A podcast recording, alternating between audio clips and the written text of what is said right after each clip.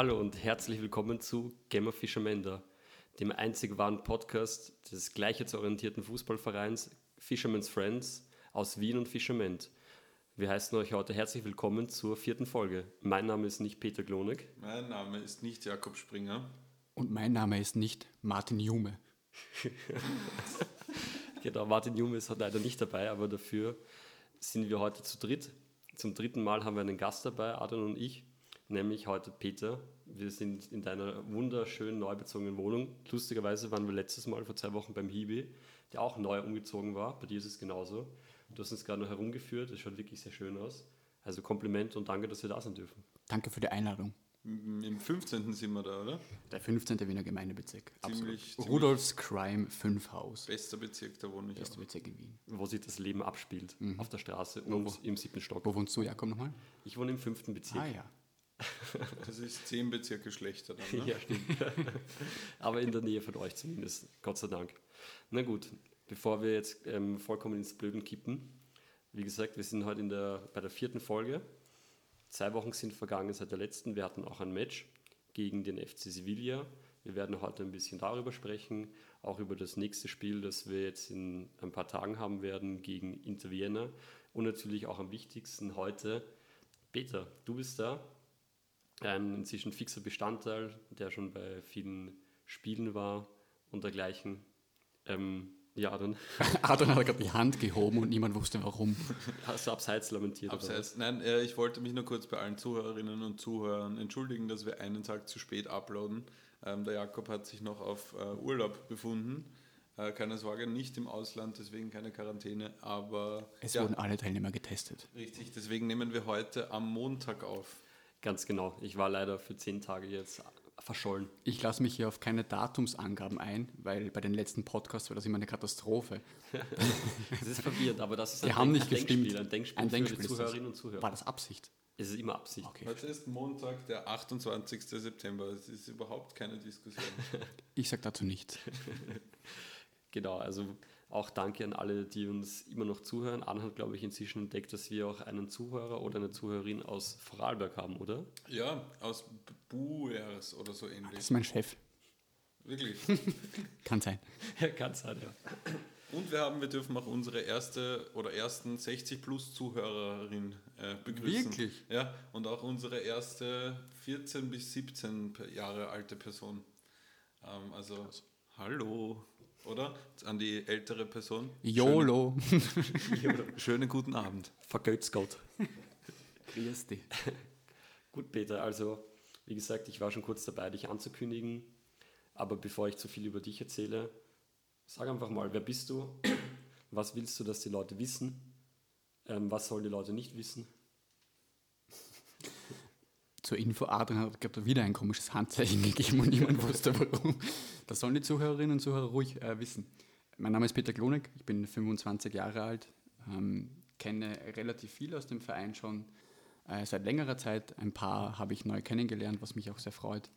Ähm, arbeite seit mittlerweile acht Jahren in einem Finanzdienstleistungsunternehmen, studiere nebenbei äh, an einer Fernuni Personalmanagement und bin äh, begeisterter Fischermender. Ja, das, das ist eigentlich mehr, mehr als wir, was wir wollen. Und äh, spannenderweise auch, ich glaube, die, die erste Person, die, die jetzt im Podcast dabei ist, die nicht aus der Sozialecke kommt. Würdest du das auch so sehen? Mm, Ob mein Unternehmen sozial ist? Nein, auf keinen Fall. Ja, das stimmt. Aber dennoch, man sieht, wie heterogen unser Verein zusammengesetzt ist, jung und alt. Das heißt, Philipp 21, Mohammed, glaube ich, 41, Peter aus dem Finanzdienstleistungsunternehmen. Und es ist wirklich sehr, es divergiert in einer hohen Art und großen Art und Weise. Und das macht auch den Verein aus. Aber bevor ich hier vor- vorweggreife und in Lobhudeleien versinke, Peter, was uns sicher mal interessieren würde, nachdem wir doch ein Fußball-Podcast sind, was sind denn so deine Zugänge zum Fußballspiel? Also zum einen bist du Fußballfan, das heißt auch abseits des Spielens? Das ist vielleicht mal die eine Frage. Und die andere, wie schaut so deine Fußballvergangenheit aus? Hast du selbst gespielt? Ich meine, ich weiß es eigentlich, wir kennen uns ja auch schon seit, ich weiß gar nicht, 15 Jahren. Wir haben, glaube ich, seit 15 Jahren zusammen Fußball gespielt, aber erzähl mal ein bisschen was. Wir müssen dann übrigens nachher erzählen, wie wir uns kennengelernt haben. Und wie wir uns Ja, lieben Gute- gelernt haben, muss man sagen. Das wird eine außergewöhnliche Geschichte, sage ich mal. Äh, Fußball hat mich eigentlich schon immer begleitet, tatsächlich. Ähm, in meiner Kindheit, in meiner Jugend. Mm, in der Schulzeit war es aktiver, auch vom ähm, aktiven Zuschauen des Fußballs ähm, und auch von der Internationalität her, wie ich mich auseinandergesetzt habe mit verschiedenen Vereinen auf der Welt. Äh, und das hat die letzten Jahre wirklich abgenommen. Ich habe mir vor ein paar Tagen Gedanken darüber gemacht, ähm, warum das so ist. Ähm, einerseits sind das Zeitgründe bei mir, ähm, auch Prioritäten, die ich von meiner Seite verschoben habe, aber auch ähm, die Tatsache, dass ähm, vieles auf Privatsender verschoben worden ist. Mhm. Ähm, ich glaube, ich habe das schon mal angesprochen oder angeschnitten, ganz kurz in einem Podcast ich weiß nicht, Jakob, in unserer Schulzeit, da war fast alles im öffentlich-rechtlichen, ja auch. Mhm. Vor allem was das, was das Nationale, aber schon auch das Internationale anbelangt. Der ORF war die Großmacht. Ja, da hat es eigentlich alles gespielt. Da gab es fixe Tage in der Woche, wo man sich auf Champions League einstellen konnte. Und es hat die letzten Jahre komplett abgenommen, leider. Äh, ich hatte keine Lust, äh, mir Abonnements zu kaufen, äh, Verträge abzuschließen, um irgendwie an Fußballstoff ranzukommen, sage ich jetzt mal. Und dementsprechend hat das bei mir ein bisschen ähm, abgenommen, was das Zuschauen betrifft. Ja, Adrian. Was, was ich da noch dazu sagen will, was echt absurd ist, also das wissen wir schon, ich bin Arsenal-Fan, ähm, aber was wirklich arg ist, es gibt im Moment für den Öst, in Österreich keine Möglichkeit, ein, ähm, bei einem, einen Vertrag abzuschließen bei einem mhm. Streaming-Anbieter. Äh, ähm, wo, wo du garantiert hast, dass du jedes Arsenal-Spiel in live sehen kannst. Wirklich, okay. Und das ist halt echt Ach, absurd. Das ist, krass. Das, das ist, ist wirklich, wirklich arg. Und es macht einfach keinen Sinn. Ich meine, gibt es nicht manchmal, dass man bei einem Verein selbst sich so ein Abo zulegt? Bei den englischen Vereinen zumindest nicht. Also ich glaube, das war mal so eine Idee, so ein Netflix für, für die Premier League, aber das wurde jetzt auch nichts. Ja.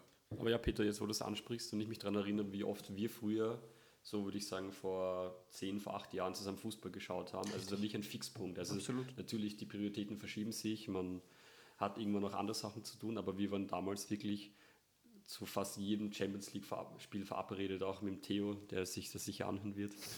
Lieber Theo, Grüße gehen raus. Und Shout out. Ja, das hat sich wirklich gewandt. Mhm. Also da bist du nicht der Einzige am Paar. Ich meine, wie der Adam, glaube ich, bei dir ist es eher umgekehrt, dass du zum Fußball gefunden hast, so in mhm. der Adoleszenz. Und bei uns ist eher das Gegenteil. Mhm. Also wir spielen natürlich noch, aber dieses so richtig drinnen leben und sich auskennen, wenn es einfach nicht verfügbar ist, und auch nicht mehr dieses in diesem Fall sogar zu lobende Monopol besteht, des ORF. Es ist wirklich schade, man entfernt sich einfach und kennt sich immer nicht mehr richtig aus. Ich habe gestern mit meiner Freundin darüber gesprochen und das ist echt ähm, interessant und beeindruckend, wie der öffentlich-rechtliche Funk eigentlich ähm, die Themen beeinflusst und das Konsumverhalten, was, was Fernschauen betrifft. Wie du es richtig ansprichst, es gibt kaum mehr irgendwas. Und dann haben wir auch kurz angeschnitten andere Sportarten, ähm, die, die niemals massentauglich werden könnten, weil sie halt ganz einfach nicht ausgestrahlt werden. Ja. Aber ja, ich finde es schade tatsächlich, dass das äh, sich so entwickelt hat in diese Richtung. Und halt auch die, die legendären ähm, Sportscaster mit Herbert Prohaska, Roman Milich. Bist du, also Manfred Zack, nicht zu vergessen. Rainer Parisik. Rainer Parisik. Oder Wayner. Rainer Maria, um genau zu sein. Und jetzt hat man eben nur noch Euro oder Champions League Quali und Ländermatches. Ich glaube, das ist alles, was es noch am ORF gibt. Voll. Und was immer außergewöhnlich war oder was für außergewöhnliche Events äh, immer waren, sind die Europa- und die Weltmeisterschaften. Mhm. Das war wiederum eine ganz andere Nummer, finde ich. Und eine ganz andere Liga von Zusammenkunft von Freunden, finde ich. Da haben auch äh, Fußballfremde, äh, sage ich jetzt mal, zugeschaut, haben sich ähm, aufs Sofa dazugesetzt äh, mit, mit, mit Chips und Bier und haben das verfolgt, tagelang im Sommer im besten Falle. Das waren wirklich, das waren die, die schönen Momente, wo ich noch ähm, positiv zurückblicke. Das ist halt dann eher so dieser Event-Fußball. Das heißt, man hat noch eine mhm. Weltmeisterschaft, auf einmal sind dann alle Fans und überall ist das Fußballfieber. Aber ansonsten finde ich, wenn man jetzt mal österreichischen Fußball betrachtet, interessiert das eigentlich in Wien, also so die große Masse überhaupt nicht, habe ich manchmal das Gefühl. Mhm. Und da können wir eh froh sein, dass es zumindest bei der WM so ist oder bei der EM, aber zum Beispiel kann mich erinnern, wenn ich in, in Nürnberg bin, meine Großeltern besuchen oder mit Freunden dort, mein Peter, du kennst das eh auch, dass dort die Leute überall hängen Wimpeln herum und Fahnen mhm. vom Club und ich gehe mit einem, mit einem Club, also einem FCN-Schal spazieren und Leute fragen mich, ja, wir hatten, wie sind das Spiel ausgegangen und sowas und alle, irgendwie ist der Fußball in aller Munde und in Wien habe ich zum Beispiel nicht so ganz das Gefühl, dass wir das mhm. wirklich so stark haben. Also obwohl wir zwei Mannschaften haben, Rapid und Aus, die müssen in der Liga ganz gut performen, aber so dieses Herzblut, das dann von der ganzen Stadt drin steckt. Das ist irgendwie bei uns nicht so der Fall. Das stimmt. Ich finde, es gibt in Wien so ein gesundes Sticheln. Und um deine Frage abzuschließen, ähm, ich bin seit jeher Rapid-Fan. Ähm, und was ich mit diesem Sticheln meine, ist, egal ob im beruflichen oder privaten Kontext oder wenn man jetzt jemanden neu kennenlernt und äh, dann sagt, ja, man, man ist Rapid-Fan, dann hat man eigentlich immer eine, ich würde sagen, 30, 70 Chance, dass, der, dass das Gegenüber Austria-Fan ist. ist natürlich schlecht, wenn das der Fall ist. Aber dann beginnt dieses leichte Sticheln von, ah ja, passt eh und so, so ein leichtes, so, so, so Soft-Witze, sage ich jetzt mal. Aber du hast recht, es ist, es ist in Nürnberg was ganz anderes und in anderen Ländern auch. Wenn ich zu dem Austria-Diskurs noch was sagen kann. Ähm, ich habe an Fans von, von uns, von, zu den Fisherman's Hooligans, ähm, ihr bekanntermaßen schon einige Sticker verteilt. Und ich habe noch keinen Sticker übrigens. Du hast einen bekommen, ich habe den gegeben. Den habe ich verloren. Du hast den, den Martin geschenkt, ich war dabei. Zu den Stickern. Ähm, es wurde einer von unseren Stickern, der an einer Hauswand oder so an, also vor so Hauseingängen gibt es ja oft so Stromkästen und dort ist einer von unseren Stickern geklebt und dieser Sticker wurde mit einem Austria-Sticker überklebt. Nein. Mhm. Ist aber schon wieder entfernt worden, aber da scheint schon wieder, da scheint irgendein Austria-Fan oh. irgendein Problem mit uns zu haben. Wo genau war das? Äh, Im 17. Hausnummer? äh, 8. Straße. Äh. Zuerst die Hausnummer, dann die Straße. Man muss dazu sagen, dass ich jetzt ähm, mit den Vereinsfinanzen, wir haben noch eine kleine Spende bekommen, deren Betrag ich jetzt trotzdem aus Sicherheitsgründen nicht genau erläutern will. Ähm, 1000 Sticker bestellt habe. Also 1000 Euro. ja, ungefähr. Und ich hoffe echt, dass es gut funktioniert, weil das eine jetzt noch unerprobte Website ist. Und ich hoffe echt, das waren sogar 3000 ja, ich Sticker. Ich wollte gerade sagen, es sind nicht 1000. Weil ich hoffe wirklich, dass die vom Format passen, weil ich war mir da nicht ganz sicher. Und du hast eh welche bestellt auf der anderen Seite, das hat gut hingehauen. Aber ja, müssen wir mal schauen, ob das funktioniert. Also ich habe die Spendenliste geprüft. Die Spende kam dubiosermaßen von Heidi Horten. ja, stimmt. Aber dafür darf sie auch gratis zuschauen bei uns. Von wem kam sie tatsächlich? Von der Frau meines Vaters, der lieben Andrea. Vielen, vielen Dank. Shoutout. Danke, Andreas. Wir dürfen nicht mehr so oft Shoutout sagen, stimmt's? Es gibt ein paar Leute, die haben es verdient einfach. Okay, ja, also absolut. wenn man Geld an uns spendet, dann hat man auf jeden Fall einen Podcast-Shoutout verdient, das finde ich schon. Äh, Peter, wieder zurück zu dir. Ja. Wie, okay, nein, bevor ich das frage, irre ich mich oder warst du auch im Freifachfußball? Boah, um ehrlich zu sein, habe ich schon relativ viel vergessen, weil man vergisst das wiederum sehr oft. Es ist schon wirklich lange her. Ja, Jetzt stimmt. ist es wirklich schon über sieben Jahre her, dass man maturiert hat. Und dass wir maturiert haben, ich glaube, du bist ein Jahr jünger als Jakob und ich. Zwei. Zwei Jahre jünger. Äh, und ich kann mich kaum mehr daran erinnern, aber ja, ich kann mich an ein paar legendäre Professoren erinnern. ähm, da weiß ich, darf man sie namentlich nennen, ja, auf jeden haben Fall. Wir, haben wir auch schon gemacht, ähm, Herrn Strobel. Da gab es einen Herrn, Herrn Professor Helmich, Helmich, lebende Legende, der hat die, die Burschen, weil damals war ja immer noch alles getrennt, ähm, der hat die Burschen einfach spielen lassen draußen. Burschen, geht's aus aufs Feld und spielt ein bisschen, ich bin gleich wieder da. Was hat er gemacht? Er ist aber nach 120 Minuten wieder zurückgekommen und in Wirklichkeit war er einfach beim Ankauf einen Kaffee. Und er hat uns dann einfach komplett alleine gelassen. Äh, kann man machen, muss man aber nicht. Er hat das relativ oft gemacht. Ähm, aber ja, ich war im Freifach Fußball. Ich war unter anderem auch im Freifach äh, Volleyball, wenn ich mich recht erinnere. War ich auch. Aha. Aber wahrscheinlich nicht dasselbe. Ich war in der Unterstufe. Das kann sein. Mit Und Bolzer? Nein. Okay. Ja. Oliver Bolzer, ORF? Nein. der nächste ist da. Da weiß ich den Vornamen gar nicht von der Frau Professor Martina. Bolzer. Na, glaube ich nicht. Ist ja egal. Pauline. Ja, wurscht, egal. Äh, und was mir noch in Erinnerung geblieben ist, ist die legendäre, muss man sagen, Sportwoche. Die hat äh, in unserem Gymnasium die jeweils fünfte Stu Schulstufe ähm, äh, absolviert. Und dann ist die gesamte Schulstufe nach Schileiten meistens gefahren, in dieses wunderschöne Sporthotel. Und das war ziemlich cool. Da konnte man sich ähm, für eine ganze Woche eine Sportart aussuchen, also wirklich einen Potpourri aus einigen Sportarten.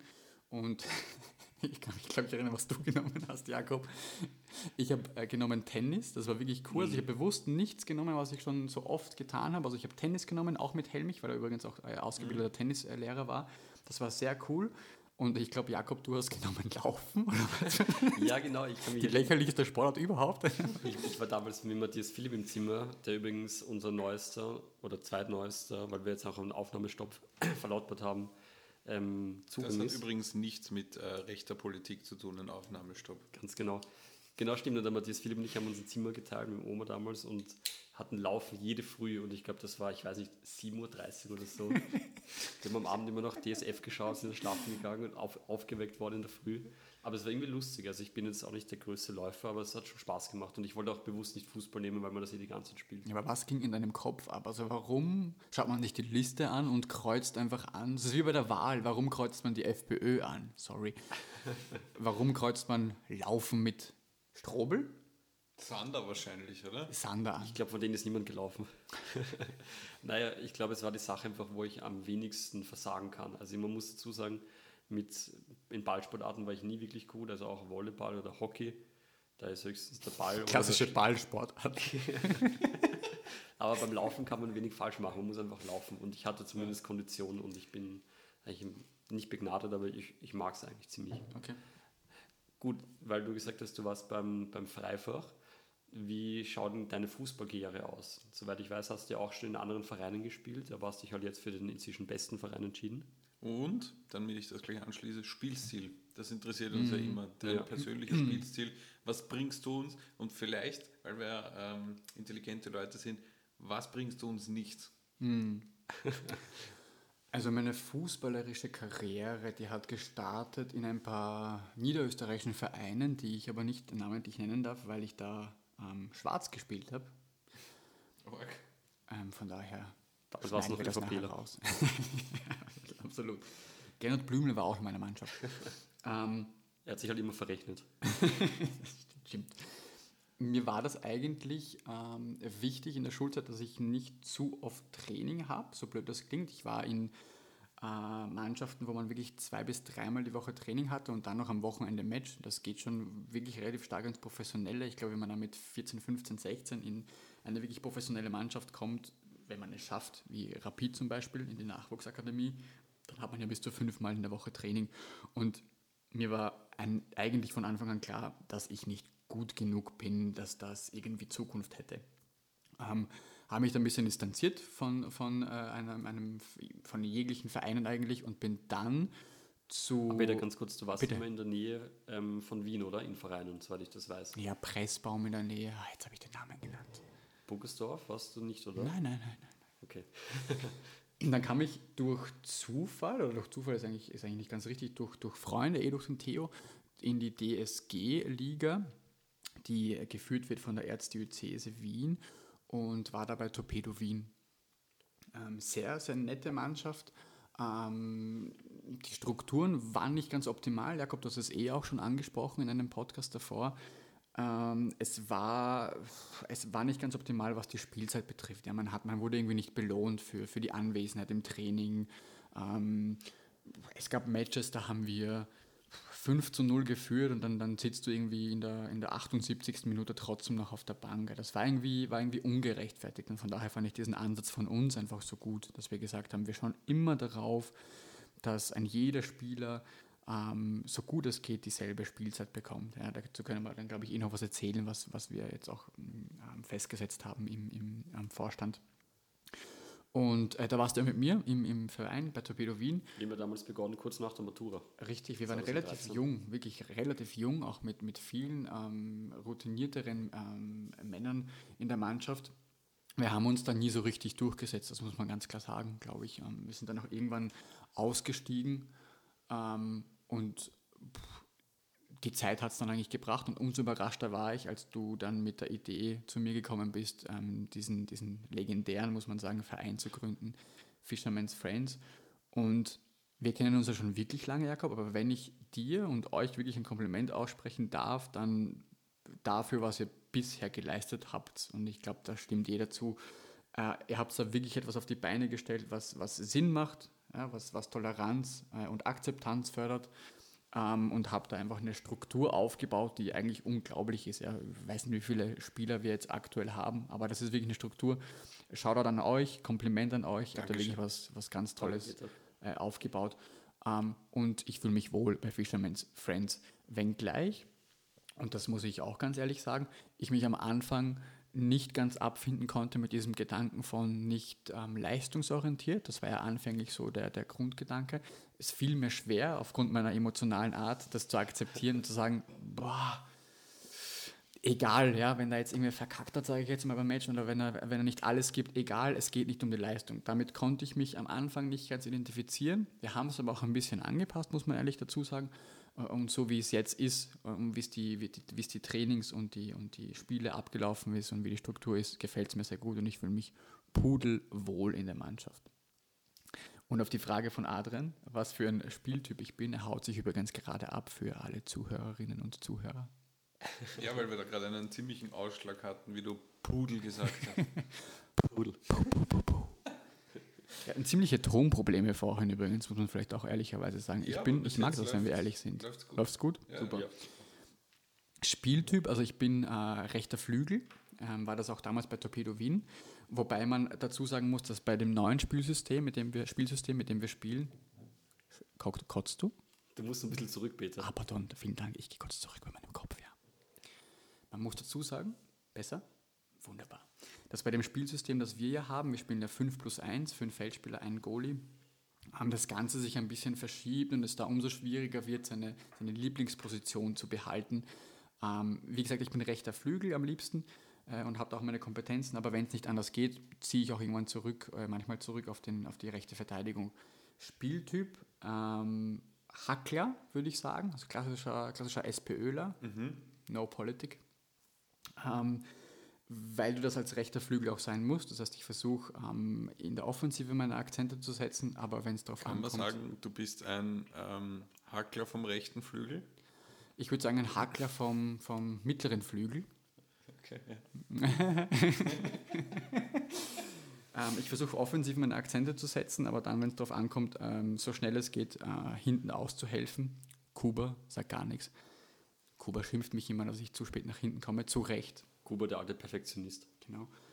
Ähm, was ich ähm, gut kann, glaube ich, ist äh, wirklich die Bälle verteilen. Ich bin nicht so effizient im Dribbeln, im Aktionen selber setzen, im eigenen Zweikampf. Ich traue mich oft zu wenig nach vorne, nämlich alleine, diese, diese egoistische teilweise Art, die man aber auch braucht manchmal, mhm. ähm, die zum Beispiel ein Ali hat bei uns, ähm, die habe ich nicht, da muss ich mich auf jeden Fall noch.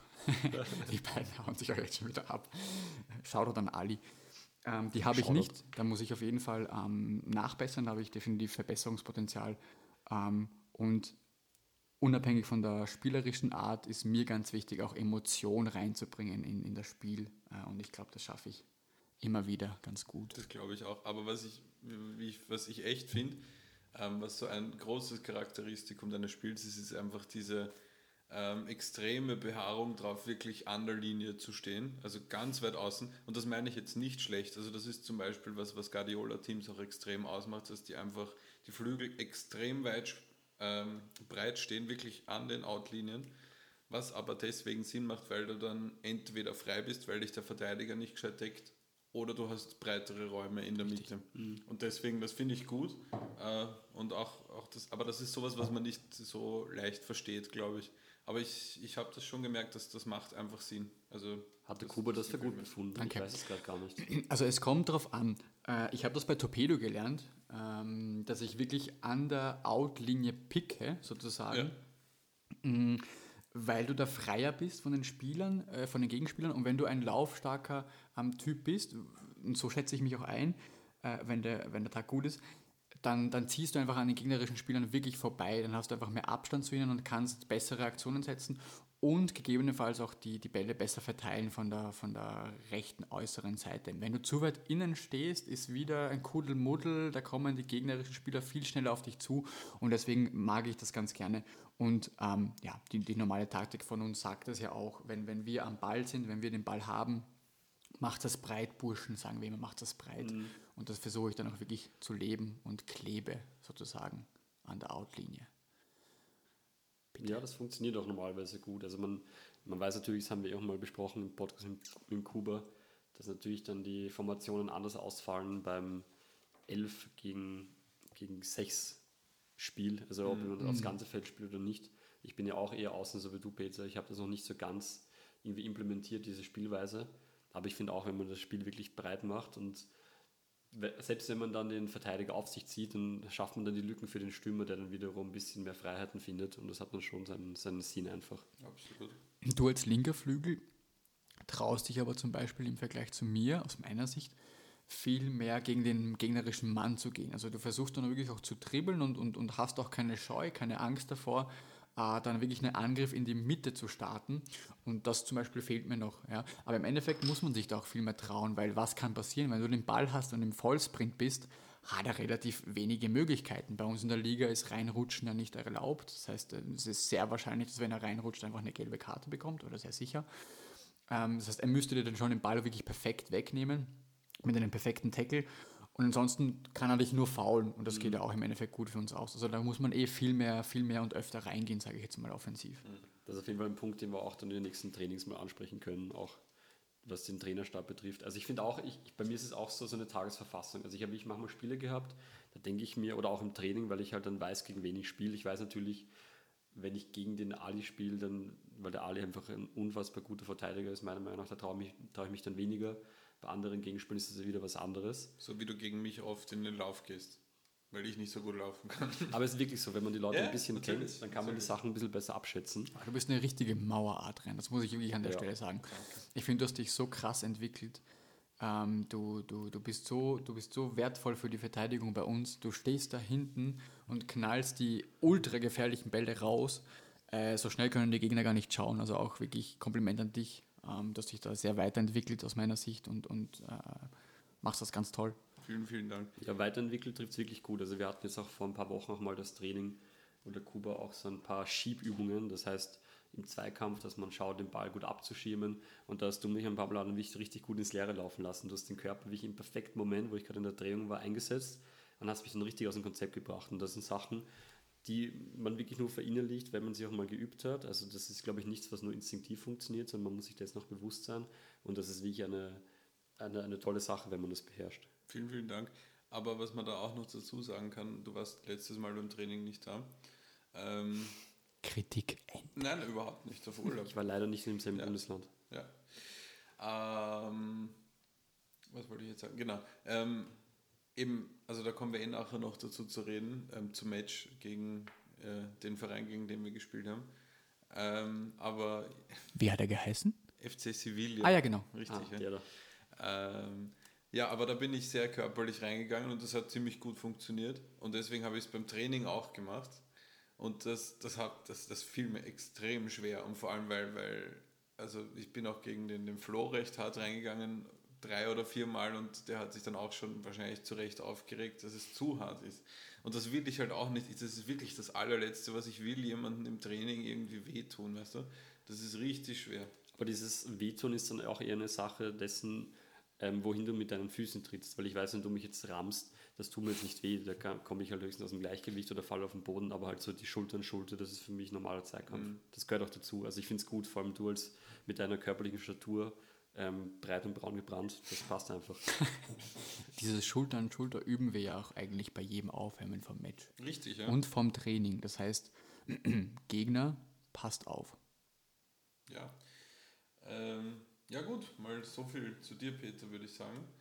Ähm, wollen wir als nächster das, das Match besprechen? Wir können auch, ein, ich glaube, ein paar Sachen, die der Peter besprechen wollte. Wir haben nämlich auch ähm, im Vorfeld noch geredet darüber, wie Mhm. zum Beispiel es ausschaut mit, weil das mal eine Thematik war, mit Kampfgeist, mit Motivation, wie schafft man das am Platz? Weil wir haben auch gesagt, wir haben Mhm. Zum Beispiel beim Hibi mal darüber geredet, der, der einfach so diese, wie ich es gesagt habe, diese Geilheit auf den Ball hat. Und Mhm. das ist schon so ein Einsatz, den man auch mental und psychisch ähm, herbeiführen muss. Und Peter, du hast dich da ein bisschen vorbereitet, ein bisschen eingelesen und ich bin gespannt, was du dann zu sagen hast. Ich glaube, ich trinke mal nebenbei einen Schnapp. Ich wollte gerade sagen, mich, mich lächelt da eine, eine Hausmarke Zirbe an.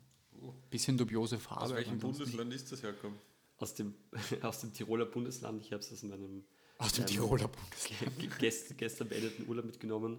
Prost, Jungs. Prost, meine Lieben. Prost, es steht übrigens auf der Beschreibung nachhaltiger Alkohol aus Brot. Verfeinert mit natürlichen Aromen und genauso schmeckt es auch. Sehr gut. gut, Entschuldigung, so viel zu Motivation. Ähm, ja, Peter, was fangen wir vielleicht mit einer Frage an. Wie, motivierst du dich fürs Match? Weil das ist mir jetzt auch, auch aufgefallen. Also ich habe jetzt gerade fürs letzte Match zum Beispiel eine Pre-Match-Playlist angelegt. Also die Musik, die ich mag, aber die mich auch ziemlich aggressiv macht. Was waren das für Lieder? Wenn sich dich aggressiv machen, klingt so, als würden sie nicht gefallen. So Andreas? Bedingfield. Nein, Andrea Berg. Eh, es ist ja konträr zu meinem normalen äh, Musikern, aggressive Musik, das stimmt schon, aber halt eben so diese Dubstep-Klassiker. KSI. Also, KSI, Get Hyper zum Beispiel, die wird auch reinpassen. Nee, Scooter. Aber, Scooter. Nein, es ist eher so, Hyper, hyper. nein, aggressiver Dubstep. So, Also, also wie richtig etwas, wo man auszucken könnte und Headbangen. How Ja. much is the fish? wie viel eigentlich? Nein, aber wie motivierst du dich zum Beispiel vor einem Spiel konkret? Das ist ganz interessant, dass du das ansprichst. Ähm, witzigerweise mache ich das auch mit Musik. Also äh, ich gönne mir den Luxus und fahre immer zu den Matches mit meinem Auto und nehme dabei meistens jemanden mit. Ähm, und hau da auch wirklich ganz, ganz laut ähm, Musik rein. Ähm, das hilft. Du, du machst dich damit heiß ähm, und du machst dich geil auf das Spiel. Das, das ist definitiv so. Ähm, was vielleicht nicht zur Stimmung passt, aber auch ganz interessant ist, ich achte ganz stark auf die Ernährung davor. Das heißt, wirklich drauf schauen, nicht so kurzfristig vom Match etwas zu essen und nicht etwas Fettiges, was irgendwie im Magen liegt. Das ist auch ultra wichtig, weil ich habe das bei Torpedo damals oft erlebt, ähm, dass wenn man sich irgendwie davor falsch ernährt, dass es wirklich unangenehm sein kann ähm, beim, beim Match, wenn du dich dann wirklich nicht, nicht ganz wohl fühlst. Und wenn du dich nicht wohl fühlst, auch was die Magengegend betrifft, das klingt jetzt zwar blöd, dann kannst du nicht deine volle Leistung abrufen. Aber ganz generell ist das Thema Motivation äh, bei mir oder mir ja ein ultra wichtiges und großes Anliegen. Ähm, ich bin der Meinung, dass Emotion, wie Emotionen wirklich mehr aufs Spielfeld gehören. Ich glaube, mich haben jetzt einige schon, schon kennengelernt aus dem Verein. Äh, einige kennen mich schon länger und, und wissen, wie ich drauf bin. Und die, die mich gut kennen, die wissen, dass diese Emotionen, die ich oft am, am Feld zeige und auch beim Training und auch wenn ich Leute teilweise anschreie, um sie zu motivieren, dass das etwas ist, was ich kontrolliert mache, ähm, um sie heiß zu machen, um sie geil zu machen auf den Ball. Und Leute, die mich nicht kennen, sind total irritiert davon. Ähm, als Beispiel, vor, vor ähm, drei oder vier Wochen bei einem Match gegen Los Lauchos, Los Lauchos heißen die, glaube ich, Ja. da habe ich ähm, in einer für mich stinknormalen Situation ähm, geschrien, einfach aus einer Emotion heraus und der Schiedsrichter ist direkt zu mir gelaufen und mich gleich ermahnen, dass ich halt aufhören soll zu schreien. Und das war ganz interessant, weil ich ihm dann wirklich in Ruhe erklärt habe, hey, auch jetzt für, den, für, das zukünftige, für die zukünftigen Minuten, für die weiteren Minuten, ich- bin so, ich schreie mich selber an, ich motiviere mein Team. Das ist nicht etwas, wo du jetzt irgendwie eine gelbe zücken musst, nur weil du, nicht, nur weil du das nicht gewohnt bist. Ich finde, es braucht Typen im, im Sport und vor allem auch im Fußball, ähm, die, die einfach Charakter haben. Ja, und da ist mein, mein großes Vorbild einfach der, die Legende. Was glaubt ihr? Ähm, Wie würdet ihr mich einschätzen? Wer, wer, wer könnte da mein Vorbild sein? Also ich habe ja vorhin gesagt, du bist schon manchmal so eine kleine Kretzen am Spielfeld, auch von der Statur. Von der Statur. Shakiri. Obwohl ich gar nicht so weiß, ob das laut ist. Thomas Müller ist laut. oder Thomas Müller. Warum wird er so gehasst, Thomas Müller? I weil er love so, him. Ja, I weil er so love him. emotional jubelt und weil er bei Bayern spielt. Das war ein geiler Obwohl Typ. der Müller, ich meine, emotional Jubel, er macht einfach so, er, er stellt sich hin und streckt die Arme, Ja, ja, aber eh. macht keinen, keinen lustigen, vorbereiteten Jubel, so wie Jesse Lingard oder sowas. Ah. Naja, ich meine, man muss dazu sagen, bei Müller ist es so, ich weiß nicht, weil du gesagt hast, es ist dir wichtig, so motivierend und positiv zu schreiben. Das ist wichtig, das ist wichtig, ja. Andere, es gibt natürlich dann noch Fälle, wo man das vielleicht auch mehr in anderen Vereinen mal sieht, wo auch geschrien wird, aber Mhm. wo Typen fertig gemacht werden. Und das, finde ich, ist genau das Konträre, was nicht funktioniert. Das ist mir auch bei Lauchers extrem Richtig, wollte ich auch gerade sagen. Ja, Ja. Wo der Trainer dann dauernd so reingeschrien hat, so, "Äh, seid so scheiße, Jungs. Richtig. Da wurde sogar der Trainer verwarnt. Da hat der? Schiedsrichter sogar gesagt, ja, wenn sie noch einmal schreien, gibt es Gelbe draußen am Feld, äh, draußen am, am, am, äh, auf der Bank. Ähm, und du hast vollkommen recht, es muss immer zielgerichtet sein und das verbinde ich eigentlich auch mit, mit meinem Beruf, ähm, weil ich und auch mit meinem Studium, das, was ich studiere und das, ich, was ich auch schon seit Jahren mache. eigentlich schon studierst du? in Personalmanagement. Hast du vorher nicht zugehört, Jakob? Was hast du es schon gesagt? Ich bin mir gerade auch nicht sicher. Hör doch auf. Ob du so explizit gesagt hast. Minute 3,30. Bitte nachhören, liebe Zuhörerinnen Ich glaube, und so war Zuhörer. gerade. Du, du, du, du, du. Ähm, ganz, ganz stark geht es in die Richtung Verhaltenspsychologie. Warum handeln Menschen so, wie sie handeln gerade? Advanced Leadership, wie führt man ein, ein, ein Team, eine Mannschaft? Und da geht es darum, ähm, zielgerichtete, motivierende Ansagen zu machen und die Leute eben nicht fertig zu machen. Und auch da muss ich mich, das sage ich ganz klar, mal an der Nase nehmen. Noch da habe ich mich weiterentwickelt im Vergleich zu den ersten Trainings und Matches, ähm, die Leute aufzupäppeln, zu motivieren. Ich bin ja zum Beispiel beim letzten Training, beim vorletzten, mit, mit Bernie äh, aneinander gestoßen ein bisschen. Ich glaube, Bernie ist übrigens der einzige Austria-Fan im Verein. Was? Bernie ist Austria-Fan. Ja, ja, wir machen immer die Witze, weil der Raab ist unser nicht Fußball spielender Funktionär, ist großer Rapid-Fan und er macht sich immer über Bernie lustig. Weil Bernie der war letztens hier ist. zu Gast bei mir zu Hause auf der Terrasse. Ich habe ihn eingeladen. Ui, ein Beileid. Ich möchte nicht mehr über Bernie sprechen. Und was Aber war, was war mit dieser? Bussi Bernie. Ja, Was war? wo du mit dieser Person geclasht Achso, bist. mit, mit, mit dieser Person, genau. Mit Ernie. Peter Ähm, der, der hat aus meiner Sicht in, im, im Training ist er einen, einen Mitspieler von uns zu stark angegangen und, und zu persönlich angegangen, ähm, sodass er wirklich sozusagen seine, seine Leistung, die des, die des Mitspielers ähm, kritisiert hat. Und ich habe dann einfach ähm, rübergeschrien, ähm, dass er so nicht mit, mit dem Spieler umgehen kann. Und er war der Meinung, ich tue das die ganze Zeit. Und es war aber ein großer Unterschied, weil, weil ich äh, beispielsweise Schrei am Feld wieso, weshalb diese Aktion beim nächsten Mal besser, umdrehen, beim nächsten Mal schneller. Also ich versuche immer auf, wenn ich, wenn ich einen kritisierende Nachfrage stelle, zum Beispiel in einem Geschrei, warum, wieso, weshalb, danach immer zu sagen, und ich glaube, Jakob, das hast du auch mitbekommen in den letzten Trainings und Matches, ähm, etwas Produktives zu sagen und sagen, Burschen, beim nächsten Mal besser, dreh dich, trau dich mehr. Und das ist einfach ähm, ultra wichtig, dass das konstruktives Feedback ist, äh, egal ob, ob privat oder am Feld. Aber um zurückzukommen, Shakiri ist es nicht, Thomas Müller auch nicht. Thomas Müller auch nicht. Suarez. Ein bissiger Typ. Es gibt witzigerweise einen internationalen und einen nationalen. Pogatetz habe ich vorher gesagt. Er hatte, hatte der nicht den Spitznamen Mad Dog. Ja, beim Middlesbrough. Man muss dazu sagen, bei Torpedo hattest du, glaube ich, noch nicht diese ganzen Ideale so in dem Maße implementiert, wie du es jetzt hast, Peter. Und da muss man schon sagen, hattest du meiner Meinung nach jetzt auch nicht ganz gerechtfertigt, manchmal den, den Ruf, auch ein kleiner Mad Dog zu sein, der sich schnell mal eine rote Karte anholt, was eigentlich überhaupt nicht stimmt. Das war fast schon eine Urban Legend, aber trotzdem hattest du, die- dieser Ruf ist dir irgendwann angedeiht worden. Aber was, was ist jetzt die, dann dein Vorbild? Das, was du gesagt hast, kann ich nicht nachvollziehen, Jakob. Na, es ähm, pff, enttäuscht mich auch ein bisschen, dass, dass euch die Legende nicht eingefallen ist. Gib uns auch einen Tipp, vielleicht kommen, kommen wir drauf. Ich, pff, ich gebe euch sehr gerne einen Tipp. Ähm, ein, ein, ein Skandinavier. Ibra. Richtig. Ibrahimovic. Slatan Ibrahimovic. Boah, und dann Niklas Slatan Bentner Ibrahimovic, jetzt 50 Prozent äh, brechen den Podcast gerade ab. Slatan Ibrahimovic ist für mich genauso ein Typ, den ich meine. Der ist, der ist ein kongenialer Spieler auf der einen Seite und auf der anderen Seite polarisiert er und das versuche ich auch irgendwo, aber auf nicht so eine verrückte Art und Weise, wie, wie er das tut. Ich habe mir die wichtigsten und legendärsten Zitate aufgeschrieben von Zlatan. Und wisst ihr, was Zlatan auf die Frage beantwortet hat eines Reporters, was er seiner Frau zum Geburtstag schenken würde? Na. Pardon, das ist eigentlich falsch, das ist falsch zitiert. Da war die Frage des Reporters eigentlich, was er seiner Frau zum Hochzeit, zur Hochzeit schenkt.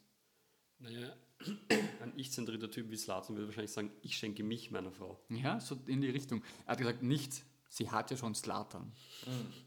Das heißt, diese Art von Arroganz würdest du auch gerne kultivieren. Arroganz, die, die gerechtfertigt ist, das heißt, die sich in, in, in Leistung ausschlägt. Ja, wenn er einfach auch nicht spielen könnte und, und einfach keine Leistung bringen würde und dann noch dazu diese Arroganz in, in Interviews, das wäre natürlich nicht gerechtfertigt. Aber ähm, er kann es spielerisch und deswegen kann er es auch, äh, sage ich jetzt mal, in Interviews und bei solchen, bei solchen Aussagen. Übrigens hat er gesagt bei seinem Abschied aus Paris, ich kam als König und gehe als Legende. Ich fand, äh, dass, dass sein Interview oder sein Insta-Post, weiß ich nicht mehr, wie er von LA Galaxy zurück nach Europa zu AC Milan wieder zurückgewechselt hat, fand ich auch top. Wo er dann gesagt hat, äh, okay Amerika, danke, das war's, ihr könnt jetzt wieder Baseball schauen. das stimmt. Boah, nicht schlecht. Wisst ihr überhaupt, dass er äh, mit dem Coronavirus infiziert ist? ja, und, und was hat er gesagt? Schlechte Idee, sich mit mir anzulegen. Richtig. Wirklich gute Richtig. Besserung in der Hinsicht an den Coronavirus. Hast du es auch gelesen, oder was? Ne? Ah, lustig, weil es gab tatsächlich einen Tweet der äh, englischen Fußballlegende Gary Lineker, ähm, der hat geschrieben auf Twitter, ich hörte Nachrichten, dass sich Ibrahimovic mit dem Coronavirus infiziert hat. Infiziert hat. Wir sind in diesen schwierigen Zeiten in Gedanken beim Virus. Anscheinend hat Gary einen ähnlichen Humor wie ich. Genau. Also das ist tatsächlich mein, mein Vorbild, was so die, was so die Motivation und die, die Geilheit äh, anbelangt. International, national ist es die, der One and Only Martin Harnik. Stefan Meyerhofer. so.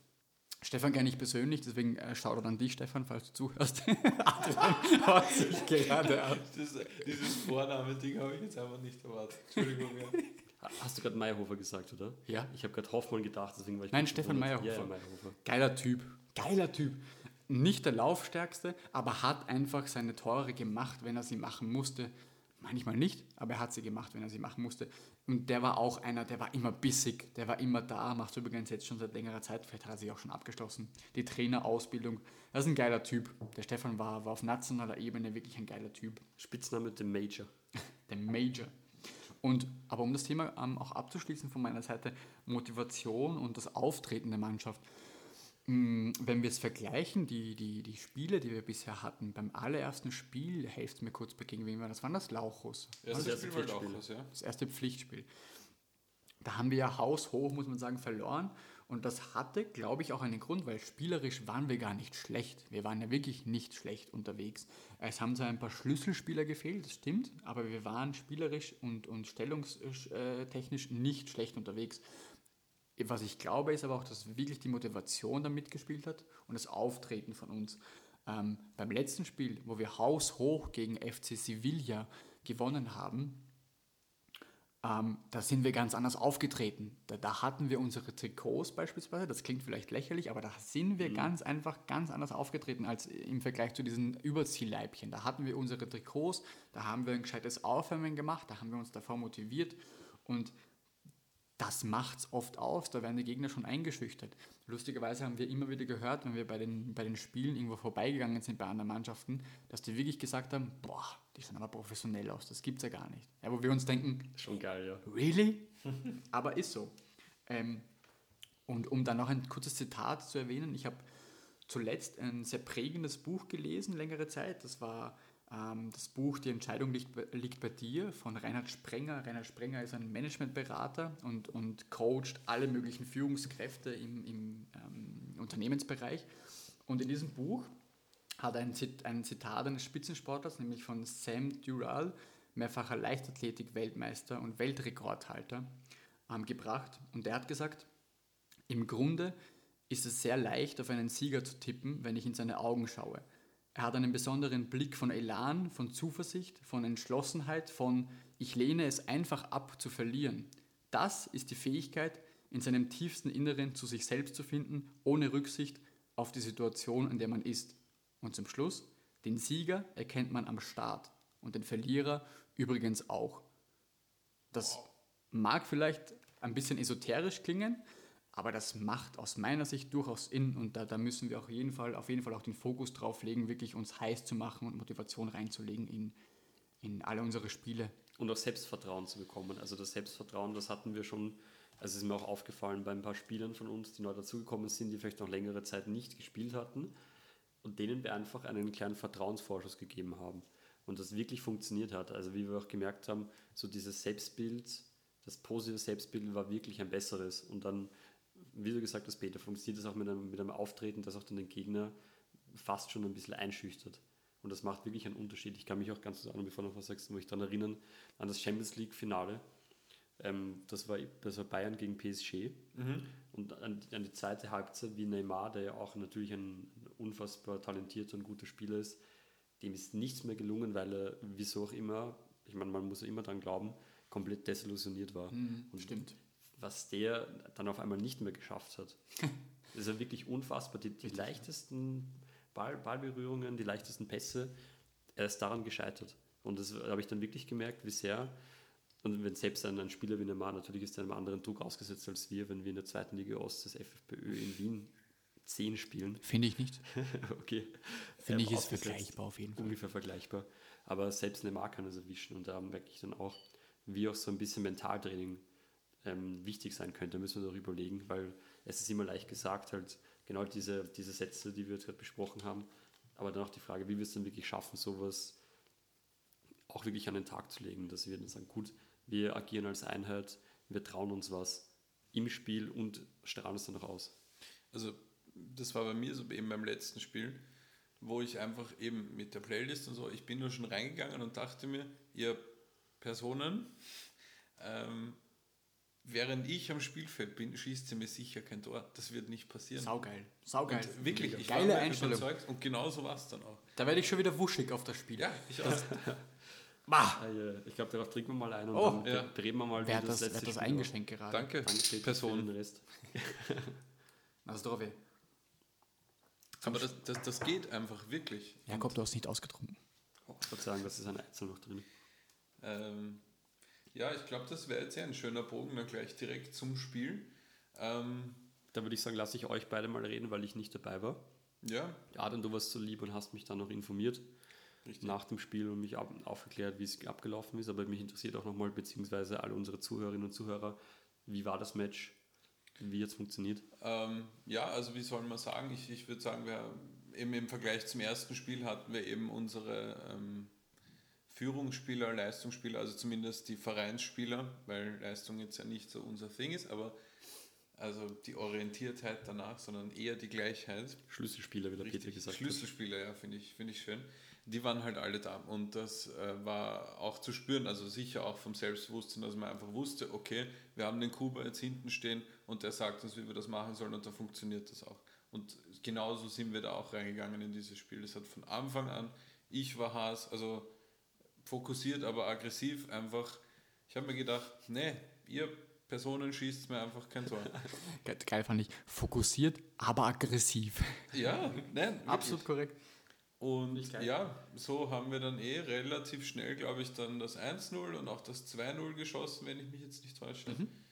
Und ähm, ja, ich glaube, man kann das wirklich ganz straight sagen, die haben einfach wirklich nicht ins Spiel gefunden. Zu, zu keinem Zeitpunkt. Aber sie waren nicht schlecht, das muss man da wirklich dazu sagen, dass es wirklich eine Glanzleistung auch von uns war. Die waren nicht scheiße. Nein, also so komplett zum Wegschmeißen waren sie nicht. Nein. Spielerisch nicht. Nein, nein, nein. Ähm, ja, äh, was man auch noch sagen kann, wir haben die, die Methode des Blockwechsels vollzogen. Also wir haben zwei Mannschaften gehabt, mehr oder weniger, die jeweils eine halbe Halbzeit gespielt haben und dann haben wir das ganze Team ausgewechselt. Also einfach aus Gründen der Übersicht, dass man einfach sieht, wer wie lange spielt und auch ähm, der Eingespieltheit. Also so- ich sage mal, wenn man zwölf Minuten gemeinsam am Platz ist, dann kann man sich einigermaßen aufeinander einstellen.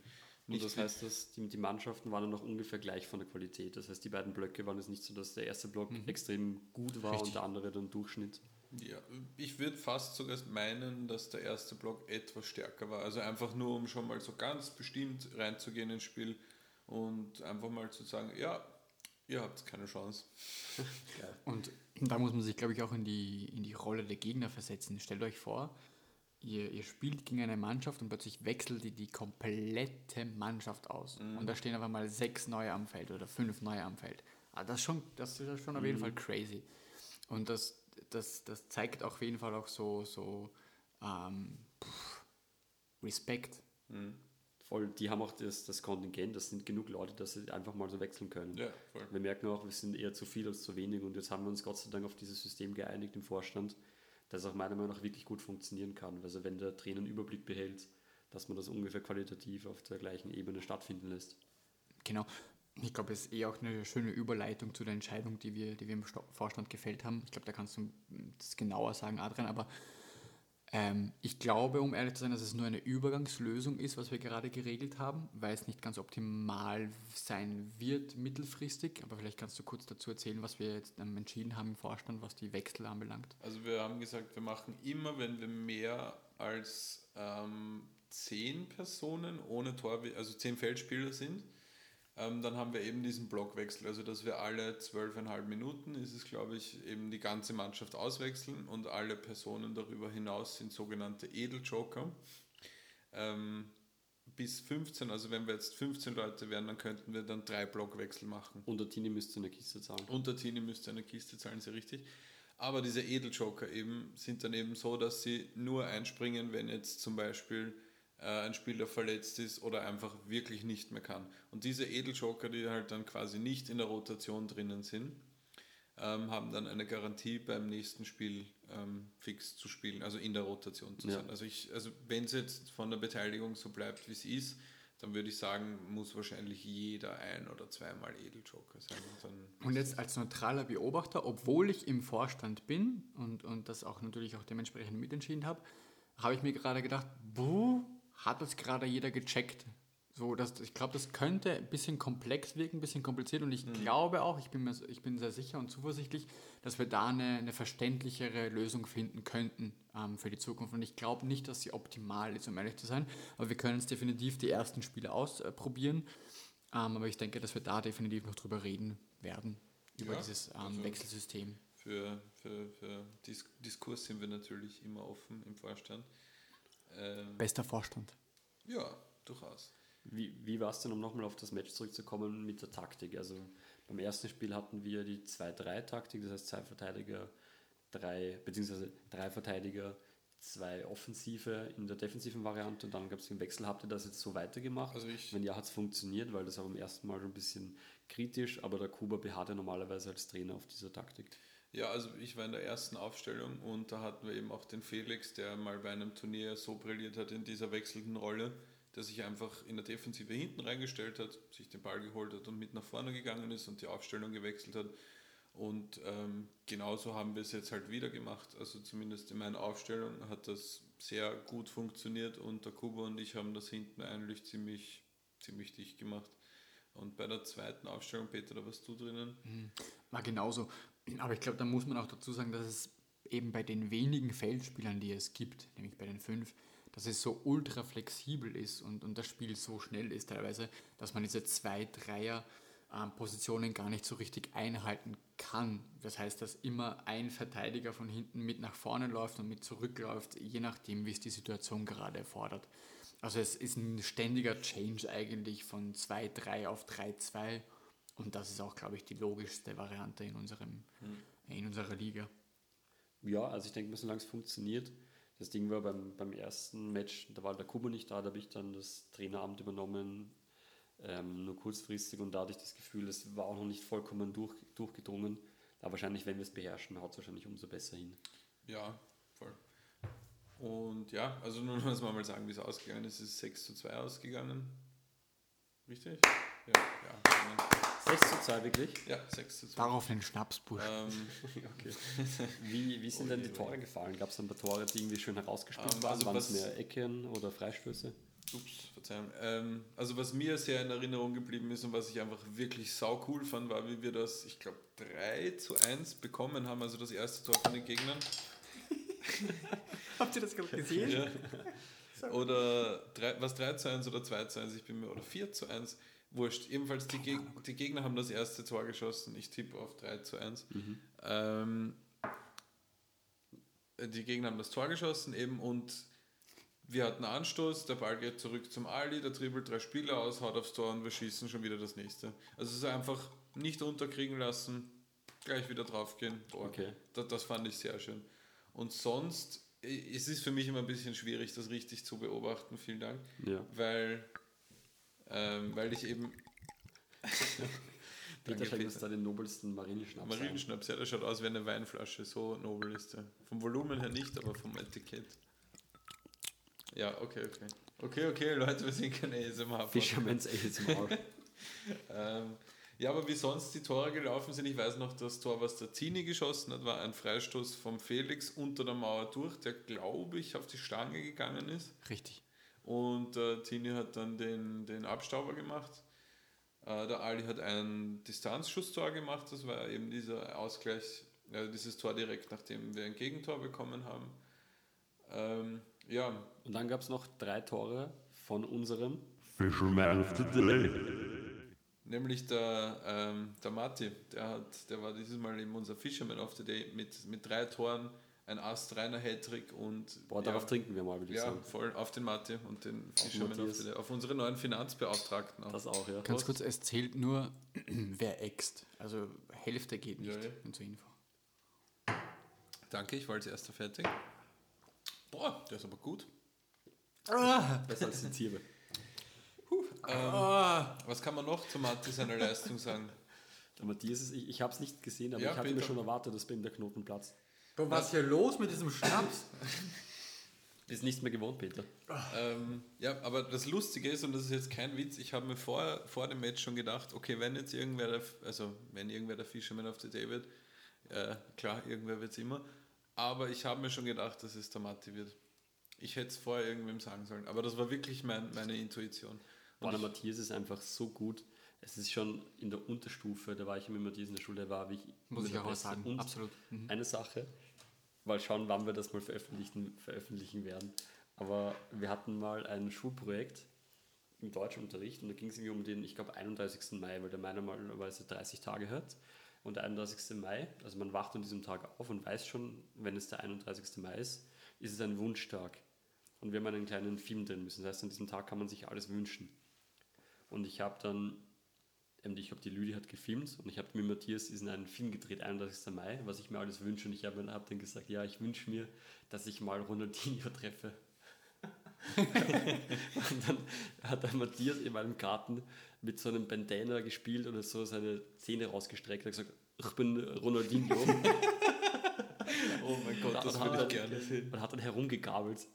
Gibt es dieses Video noch? Er hat mir dann Autogramm gegeben. Ja, ich bin, das haben wir, glaube ich, auf Videokassette noch bei der Arktis. bei meiner Mama. Videokassette. Wenn mich nicht täuscht, ich glaube, ich haben wir das noch da und das war so lustig einfach. Ich halt noch so ein kleiner Lauch und Matthias, der da auf Ronaldinho-Manier da herumgabelt im Garten. Das ist so lustig. Also mal schauen, wann wir dieses Schmuckstück, vielleicht mal bei einer Weihnachtsfeier, das ist am lustigsten. In der Corona-Bedingungen. Aber noch, noch auf den Matti zu kommen, ich, wie gesagt, ich sehe es immer relativ schlecht, wenn ich Verteidiger bin, aber ich meine, dass er auch wieder die Tore in klassischer Stürmermanier einfach gut durchgeboxt hat, so im, im Fallen Tore schießen, so einfach drum gekämpft, dass der Ball im Tor landet. Ich, ich meine, so waren die drei Tore. Ja. Wenn ihr Matthias anspricht, ähm, bringt mich das auf ein relativ allgemeines Thema, was die, was die Mitglieder des Vereins anbelangt. Ich habe schon einige gekannt, wie ich am Anfang gesagt habe, aber einige dann auch wirklich neu kennengelernt. Ähm, und es gibt aber wirklich auch ein paar, die ich eben aus der Schulzeit noch irgendwie gekannt habe und dann einfach jahrelang nicht mehr gesehen habe und plötzlich tauchen sie in diesem Verein wieder auf. Zum Beispiel Boris. klassischer Marder. Und ähm, der Matthias gehört dazu. Matthias habe ich eben auch aus der Schule gekannt. Wir hatten nie privaten Kontakt. Wir haben immer mal wieder gemeinsam gekickt, in Mauerbach zum Beispiel. Und jetzt habe ich ihn nach vielen, vielen Jahren wieder ähm, gesehen. Und wir waren letztens beispielsweise nach dem Match auch gemeinsam essen. Das ist so, so ein cooler Typ. Also ein netter Typ, wirklich. Wirklich. Und weil wir vorhin von Emotionen und von, von Motivation gesprochen haben, ähm, es braucht in einem jeden, in einem jedem Team, egal ob beruflich oder eben auch am Feld, einen gewissen Ausgleich. Es kann nicht nur Zlatans geben, es kann nicht nur Peter Klonix geben, es kann auch nicht nur Jakobs oder Adrians geben, sondern es braucht, es braucht einfach eine perfekte Mischung. Und der, der Matthias ist zum Beispiel der perfekte Gegenpol zu mir oder zu einem Zlatan beispielsweise. Der Matthias ist der verdammte Ruhepol. Den bringt nichts aus der Ruhe. Egal ob am Feld oder auch privat, der, der, der, der behält diese Ruhe einfach. Und, und das respektiere ich und das, das ähm, mag ich so an ihm. Und es ist urwichtig auch. es ist total wichtig, dass Ja. es genügend Leute gibt, die die Ruhe reinbringen im Spiel. Das ist absolut korrekt. Das strahlt auch einfach auf andere aus. Das Richtig, absolut. Wir waren danach auch noch Tischtennis spielen am Abend die, des Matches gegen Sevilla. Ähm, einzige Kritik, beim Tischtennis kannst du noch besser werden. Kann ich mir vorstellen. Aber ja, der Matthias, es ist auch wirklich angenehm, das zu sehen. Also auch wenn mal sagen wir, ein Spiel ein bisschen hitziger ist, dass ich dann weiß, okay, Wer? wie bitte? Wer könnte hitziger werden bei Fisherman's Friends? Nein, ich meinte generell, wenn es beim Spiel hitzig wird. Ach so. Weiß ich, ob ich das jetzt auf dich beziehe, Peter. oder auf den Ali oder auf andere. Oder auf. Ali Oder auf Legende. Aber es ist wirklich so, also ich merke schon, das haben wir, glaube ich, auch im Podcast mit Kuba besprochen, so Emotionalitäten können auftreten bei Spielen ziemlich schnell und es ist dann doch irgendwie angenehm, wenn man zumindest sieht, okay, es gibt Leute, auch wie den Matthias, die sich zurückhalten. die wissen, man muss es nicht, nicht unbedingt irgendwie jetzt groß herumschreien. Einerseits natürlich, weil das sowieso teilweise auch andere Leute dann einnehmen diese Rolle, andererseits, weil es halt wirklich nicht vonnöten ist. Und das gibt einem einfach eine Ruhe. Und deswegen ist es auch schön, den Matthias da zu haben, weil man einfach weiß, wenn es irgendwie mal ein bisschen lauter wird, dass er trotzdem einem die Sicherheit gibt, dass es auch anders geht.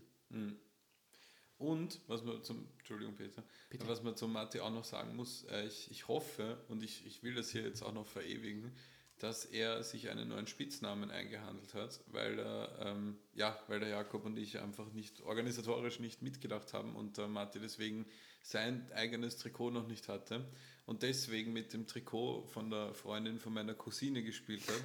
Mit der Ähm, Ichi? Nein, nicht mit Ichi. Mit Ichi hat der Flo gespielt. Ah, ja.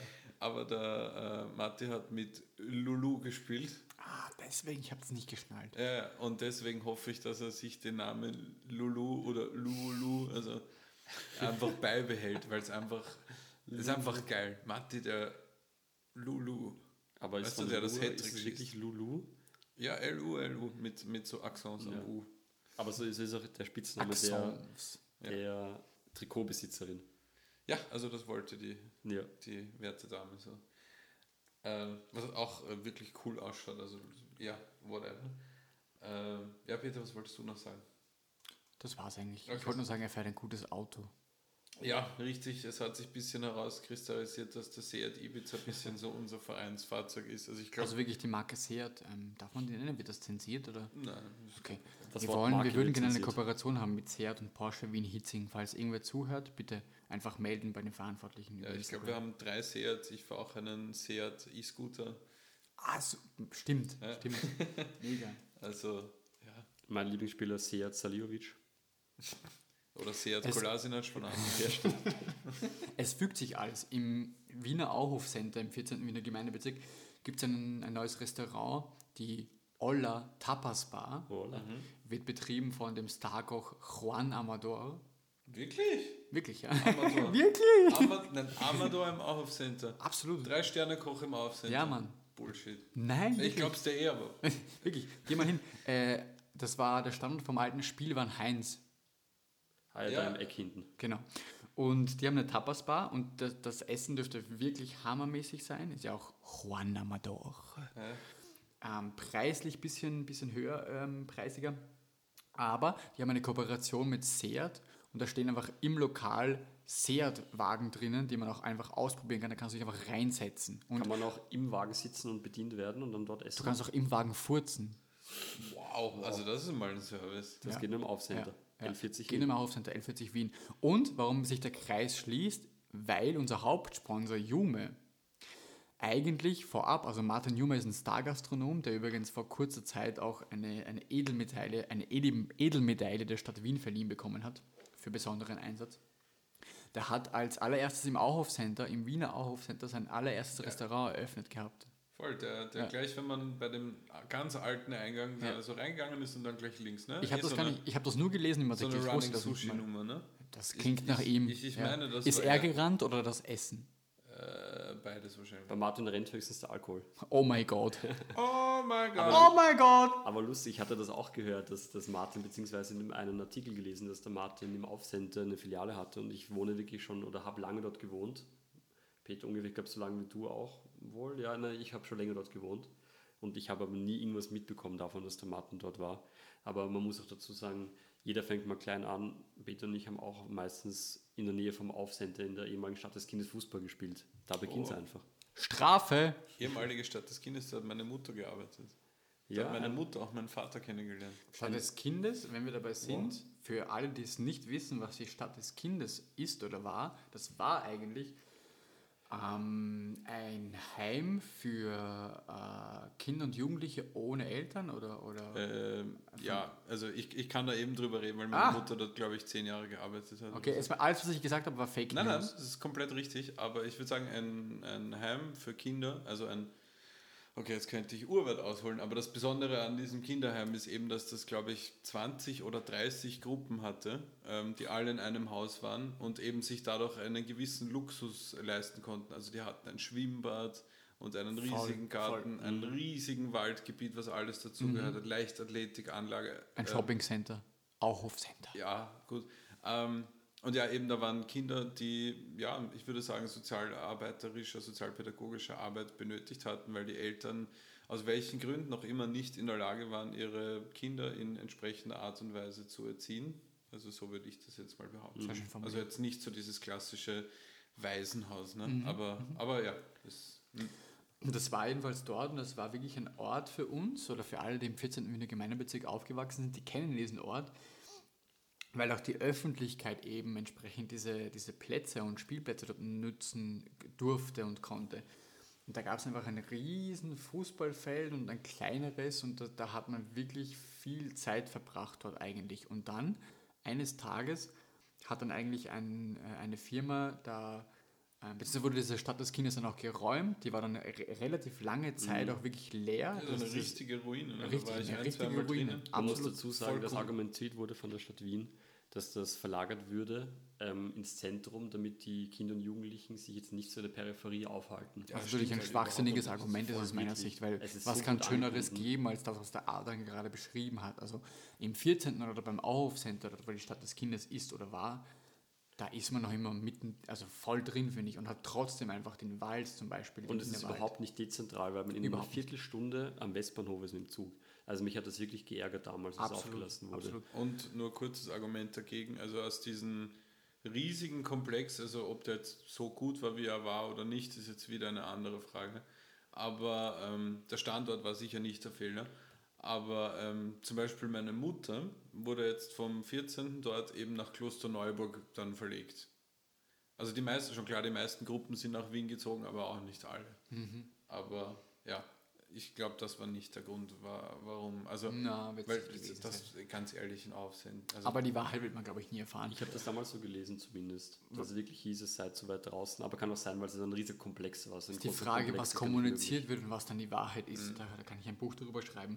Aber der, der Komplex an sich war dann sehr lange Zeit leer und ein, eine witzige Geschichte. Max Schmiedl, der Taxi Orange Moderator, hat es so geheißen, Taxi Orange. Und auch großer Rapid-Fan. Großer Rapid-Fan und auch echt fett ähm, Teilnehmer oder Protagonist. Der wohnt dort in der Nähe bei der Stadt des Kindes und hat dort ähm, den Heiratsantrag gemacht für seine Frau. Und zwar hat er in einem riesen Graffiti auf einem Gebäudekomplex der Stadt des Kindes draufgeschmiert, willst du mich heiraten mit einem Schmetterling oder mehreren Schmetterlingen. und der hat dann sie irgendwie hingebracht und ihm dann den Heiratsantrag gemacht. Aber ähm, weg von der Romantik hin zum, zum Sport. Ich würde noch gerne eine Sache sagen zur Stadt bitte des dich. Kindes, weil das auch etwas mit Sport zu tun hat. Mhm. Es war dann wirklich so, dass sie geschlossen wurde und dann sind wirklich, man kann sagen, Bobo-Wohnungen gebaut worden. Das wollte ich hier sagen. Das wollte ich hier sagen. Absolut. also das, weil das Ding war, was ich nur noch eine ganz kurze Anekdote.